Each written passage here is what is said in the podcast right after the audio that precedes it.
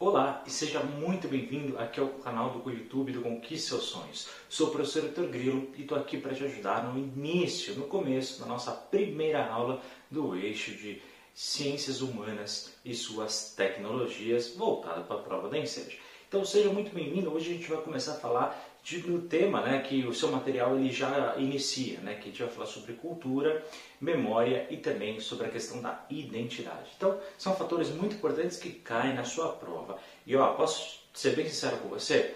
A prova de ciências humanas ela é mais fidedigna com relação ao seu material. Então, o que, é isso? Quer dizer que realmente, pessoal, é uma prova muito verdadeira, tá? É, realmente eles perguntam tudo dentro do edital, não tem nenhuma surpresa. É verdade, é aquele eixo que a gente tem ali mais conteúdo, bastante informação, mas é aquele que se você estudar com antecedência, com dedicação, não tem por que não acertar todas as questões da prova nem certo. E eu vou te mostrar como é que todos esses conceitos caem, ok? Então você que está estudando para o material, você vai ver que as aulas são bem parecidas aí com os temas de propósito, tá? Porque essa prova realmente era é muito fiel àquilo que realmente ela pergunta. Bom, antes de iniciar, não esquece, por gentileza, hein, já de dar o like, se inscrever no canal caso não seja inscrito, clicar no sininho para ativar as notificações, de comentar aqui embaixo, dando sugestões, orientações, tirando dúvidas, e também de compartilhar esse link para o pessoal do WhatsApp, Facebook, Instagram, para a galera, para todo mundo ter acesso a esse conhecimento.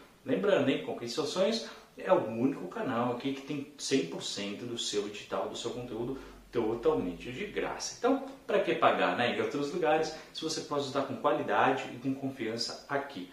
Então seja muito bem-vindo e vamos começar aqui a nossa aula. Lembrando, hein, o WhatsApp pessoal está aqui embaixo. Qualquer dúvida é só ir na descrição e caso queira, torne-se membro que vai ajudar bastante aqui no nosso projeto gratuito. Então vamos começar falando sobre cultura, né? Heitor, tanta gente fala sobre cultura, afinal, o que é cultura? Ó, vou ser muito sincero, hein? Cultura é muito difícil da gente definir, tá? Se você pesquisar, por exemplo, no Google, ou falar com dois, três, quatro professores diferentes, você vai ver que a definição de cultura ela é sempre muito variada. Mas alguns conceitos a sua prova pergunta e você tem que saber. Ó, o, o ele já perguntou com relação à cultura, né? Afinal de contas, o que, que a gente pode se aproximar de uma definição? E aí você vai falar que é o seguinte, que a cultura é uma identidade social ou então uma identidade coletiva. Já caiu os dois. Então o que, que significa isso? É basicamente, pessoal, os valores, os hábitos, os costumes de um mesmo povo que está em um território, às vezes, tá? Não necessariamente precisa estar num território fixo, mas muitas vezes a gente está falando de tudo aquilo que um grupo é identificado. Então, por exemplo, quando a gente fala, sei lá, de um grupo coletivo de um povo dos brasileiros, por exemplo, né? você já pensa, pô, povo brasileiro, a gente pensa que é um povo alegre, que é um povo que cuida muito um dos outros, um, uma, são pessoas que são próximas um dos outros. E isso nada mais é, pessoal, do que hábitos e costumes de um mesmo povo. Só que é o seguinte, hein? Quando a gente fala, por exemplo, e a cultura dos estados? Você vai perceber que cada estado, na sua cabeça, você consegue fazer traços aí bem genéricos. Então, quando a gente fala ah, do pessoal de São Paulo. Como é que a gente pode pensar na cultura do pessoal de São Paulo? Ah, o pessoal que trabalha muito, né? Que não foca muito no lazer, foca mais no trabalho e tudo mais, né? E, por exemplo, como a gente pode falar de, dos, dos hábitos do pessoal da Bahia?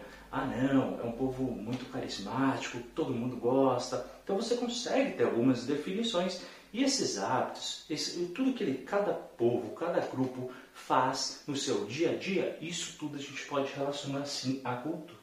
À cultura, tá? Então, só que é o seguinte, os hábitos culturais, eles também mudam com o tempo. É, é verdade. Ó, quer ver? Por exemplo, como, o que, que você fazia quando você era mais novo? Eu não sei você, mas eu quando era criança, né? Eu tinha os hábitos de bater figurinha, de brincar com bolinha de gude. Eu tinha aqueles meus hábitos que eu tinha no meu dia a dia. Então, às vezes, os brinquedos que eu fazia eram em cima de uma folha de papel, né? era sempre com um caderno. Eu criava meus brinquedos ali rabiscando, desenhando num papel e essa era a minha forma de brincar. Mas hoje, provavelmente, as crianças, não só do nosso país, mas também do mundo inteiro, hoje estão muito mais voltadas a questões tecnológicas. Poucas saem de casa, poucas interagem fisicamente. Por quê? Porque os hábitos culturais mudam com o tempo. Tá bom? Por exemplo, o que você fazia antigamente aos domingos, há 10, 20 anos atrás? Eu, por exemplo, a domingo, quando dava, a gente ia na Blockbuster, né? alugava uma fita. Hoje em dia você vai na sua TV, no seu smartphone, no seu computador e coloca ali no Netflix, né? Você não tem que alugar uma fita.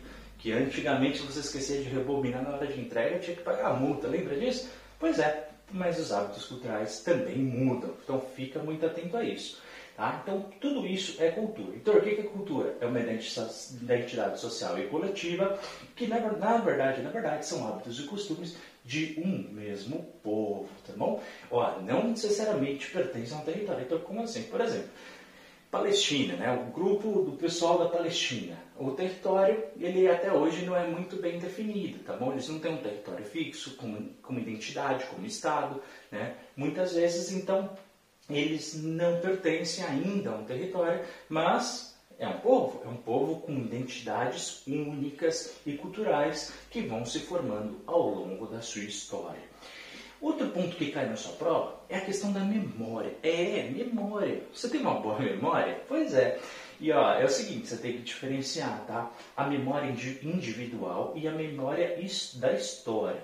Então, o que é memória da história? A memória da história, pessoal, a gente precisa sempre de um distanciamento para conseguir perceber, tá? Então, qual que é hoje a nossa memória histórica atual? Não sei, mas daqui a 20 anos, talvez o pessoal olhe para agora o ano de 2022 e consiga fazer as suas identificações. Hoje ainda é muito cedo, então é sempre preciso um espaçamento histórico para a gente conseguir fazer essa identificação, tá? Só que é o seguinte, provavelmente vão te perguntar daqui a 20, 30 anos, olha, como é que era aí o ano de 2022? E você vai falar, olha, é, os hábitos que gente tinha era isso, a gente fazia aquilo, a gente comia aquilo, só que provavelmente, não necessariamente aquilo que você tinha como memória individual reflete toda a memória coletiva, concorda comigo? Vamos supor que você tem um hábito de comer pizza todo dia. É, Heitor, eu como pizza todo dia. Legal, bacana. Você concorda comigo que esse não é um hábito cultural de 100% dos brasileiros? Vamos supor, o que, que a maioria das pessoas hoje em dia come? Arroz e feijão, concorda comigo? No dia a dia. Mais arroz, talvez, e alguns comem também feijão. Então, não necessariamente a nossa memória individual de uma pessoa quer dizer que é a nossa memória relacionada à questão da história. Só a prova pergunta essa diferença, então cuidado para não cair em pegadinha. Então, em relação à história, o que a gente tem que saber? Bom, quando a gente fala da história, a gente está falando da seleção de vários fatos, de eventos e memórias organizadas que são reconhecidas pela sociedade como um todo. Ou seja, nada mais é do que um conjunto, ou seja, a seleção de vários e vários e vários fatos e também dessas memórias, tá bom? Então não basta apenas o relato de uma pessoa, ou apenas um documento histórico, ou apenas uma fotografia daquela época. Não, você tem que pegar o conjunto de vários e vários e vários. Então, por exemplo, se eles querem saber, olha, como que era a memória, a identidade, a cultura daquele grupo, daquele país há 200 anos atrás. Não basta apenas pegar um documento eles têm que pegar o conjunto de todos. E é justamente isso que sua prova vai me perguntar. Então, como é que eles fazem isso? É através da pesquisa. É, é verdade. Ó, no dia a dia, pessoal, a gente usa muita pesquisa para tudo, não é verdade?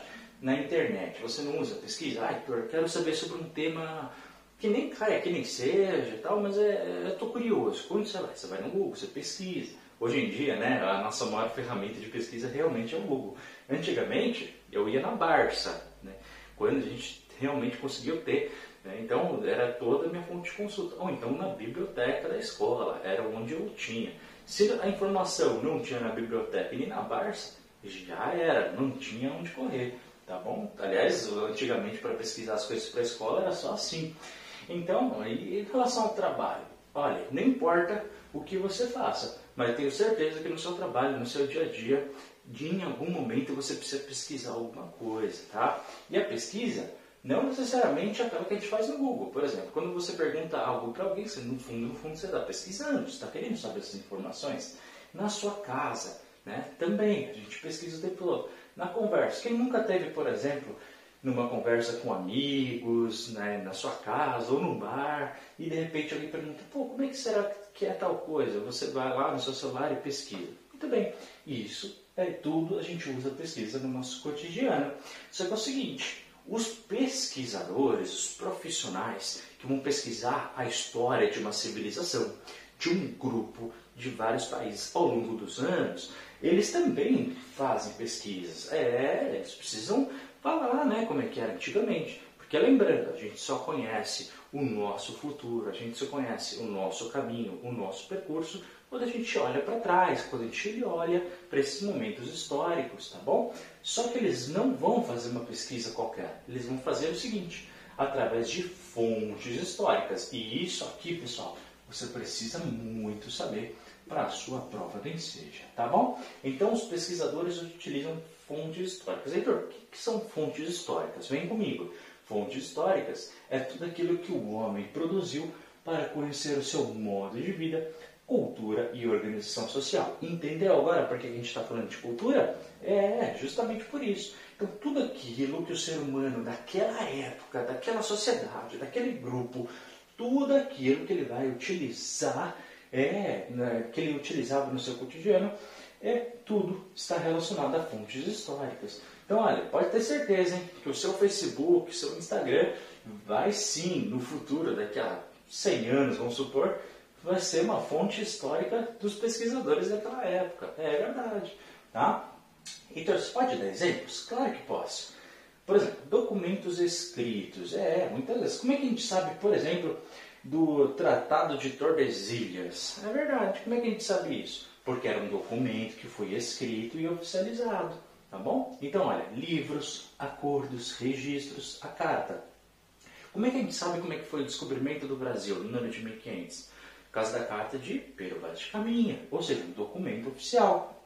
Repara, todos esses documentos pertencem sim a fontes históricas que os pesquisadores vão atrás. As construções, quantas vezes a gente não vê o pessoal escavando e descobrindo coisas antigas e descobre como é que aquela civilização é, era feita através das construções? Os próprios instrumentos que eles utilizavam, as roupas que muitas vezes são encontradas, objetos, depoimentos orais. Por exemplo, muitos dos relatos que a gente tem do, da, da, do período da idade, da idade Média, os relatos naquela época, a grande maioria das pessoas não tinham domínio da leitura e da escrita, então era passado tudo em gerações em gerações, inclusive as músicas, né, as cantigas daquela época cantigas de amor, cantigas de amigo, vem tudo através da oralidade de uma geração para outra e a gente tem esses relatos até hoje por causa disso. Claro, em algum momento alguém resolveu escrever essas cantigas para que elas não se perdessem, mas até então era tudo através da tradição oral. Os próprios vestígios que são deixados, fotografias, como é que a gente sabe, por exemplo, como é que o pessoal do Rio de Janeiro em 1920 se vestia? Causa das fotografias daquela época. É, através de imagens, né? as redes sociais estão aí. Por isso que eu falo, hoje os nossos registros que a gente faz, um dia será uma fonte histórica dos futuros pesquisadores.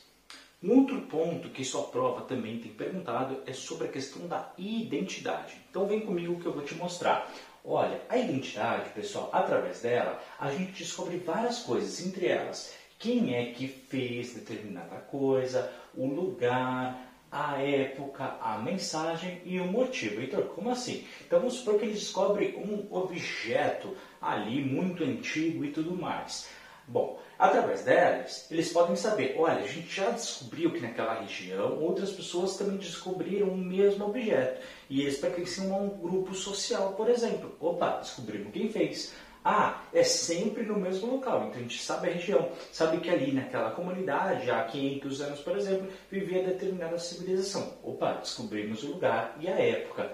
Ah, a gente também pode descobrir por que, que eles fizeram, por exemplo, é, um vaso. Ah, porque eles gostavam de transportar água. Ok, então a gente descobre também o motivo e o seu significado através da mensagem. Viu que interessante? Então a identidade ela serve justamente para conseguir decodificar justamente aquilo tudo que é descoberto através do, das fontes históricas. Mas ó, presta bastante atenção nessa frase que eu vou dizer, já está na sua prova, hein? nem toda fonte de pesquisa é uma fonte histórica. Heitor, como assim? Não é toda? Não, é aquilo que a gente disse. Olha, uma fonte de pesquisa é apenas um ponto de vista. Então, olha, veja, se eles descobrirem um objeto, não quer dizer que ele representa toda a realidade tá bom? É apenas uma interpretação única, mas o conjunto dessas pesquisas, ou seja, várias e várias e várias fontes de pesquisa, aí sim a gente tem um retrato histórico. Então, recapitulando, um retrato histórico é o conjunto de várias e várias e várias e várias pesquisas, ou seja, fontes de pesquisa, entendeu? Então, você pode dar um exemplo? Claro, vamos supor que eles querem ver como que a sociedade vivia no ano de 2022. Vamos supor que a gente está no ano 13 mil, hein? Olha, passou aí mil anos, legal. E eles vão utilizar aquela coisa que a gente na época chamava de fotografia. É, justamente. Só que é o seguinte, o pesquisador apenas descobriu uma única foto do ano de 2022. É, sabe qual é? Por exemplo, a foto do Neymar. Do Neymar, é, vamos supor que descobriram a foto do Neymar e ele está num iate. Ok? Vamos supor, por exemplo. Concorda comigo? Eles podem falar naquela, eles podem falar no ano de 3000, vai saber, olha, na época do ano de 2022, graças à minha pesquisa, eu descobri que todo mundo naquela época vivia em iates e todo mundo era muito rico. Você vai falar, pô, mas isso não é verdade. Pois é. Ah, tá vendo que quando é na nossa época a gente consegue ver com bastante clareza? Portanto, não basta apenas uma pesquisa. É preciso o quê? Ah, ok, eu vou trabalhar com foto, então vou tentar descobrir várias e várias fotos. E aí ele descobre as fotos do pessoal do Instagram, do Facebook, que a grande maioria realmente publica e fala, é, realmente, era uma exceção à regra, porque a regra as pessoas viviam assim, assim e assado. Então, o conjunto de pesquisas é que vai dar o retrato histórico. Deu para entender? E ó, é o seguinte, hein? através das memórias, estamos preservando e valorizando o nosso passado. Então é o seguinte, quando a gente tem realmente esse registro histórico, a gente está valorizando aquela comunidade daquela época, aquele conjunto de costumes, de utilização e até mesmo a própria cultura que ali estava, tá bom? Então é uma grande, é bem interessante fazer a preservação dessa memória. Por isso que há inúmeros museus, né? E por isso que a gente consegue re, realmente sempre nas escolas ensinar essa questão é, da história de várias civilizações, justamente para fazer a preservação histórica. Isso é fundamental, inclusive para nós como espécie, tá bom? Por fim, pessoal, a última definição teórica que você precisa saber nessa aula, que cai bastante na sua prova. Olha, é a definição de bens culturais. E é bem facinho, bem facinho, então presta atenção é toda produção humana de ordem emocional, intelectual e material. Pausa e vamos entender isso. Ó, é o seguinte, não é apenas. Bom, primeiro, o que, que é? Uma produção humana.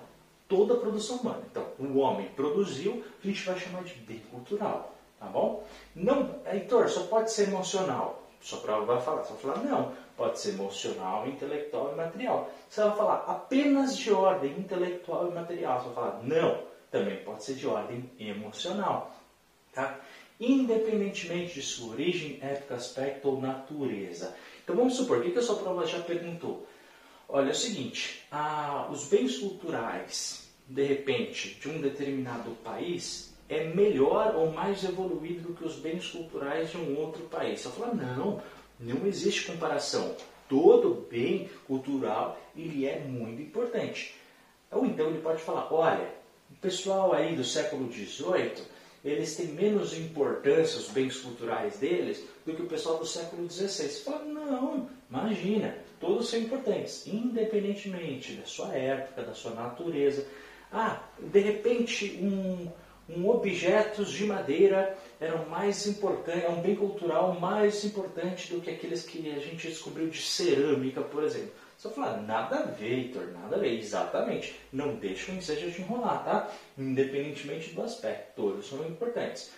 Ó, desde que propiciem conhecimento e consciência do homem sobre si mesmo e sobre o mundo que o rodeia. Ou seja, tem que ter uma marca cultural ali, né? Então vamos supor, as festas que a sua comunidade faz aí na sua região, vamos supor as danças, as músicas que você conhece na sua cidade, né? os costumes, as roupas que você veste. Pessoal, tudo, tudo isso são bens culturais, porque é uma produção humana que está ligada a uma questão material mesmo, de construção física, ou que usa na roupa, ou seja, um objeto, ou de caráter emocional, porque representa um sentimento, ou de caráter intelectual, que é fruto de pesquisas, de estudos, tá? E ó, independentemente como é o aspecto dele, a natureza, ou seja, da onde vem, do local e também do período histórico que a gente está falando. Mas olha, falou, está propiciando conhecimento e consciência do homem sobre si mesmo e do mundo, beleza, a gente vai chamar bens culturais, tá? Então, danças, costumes,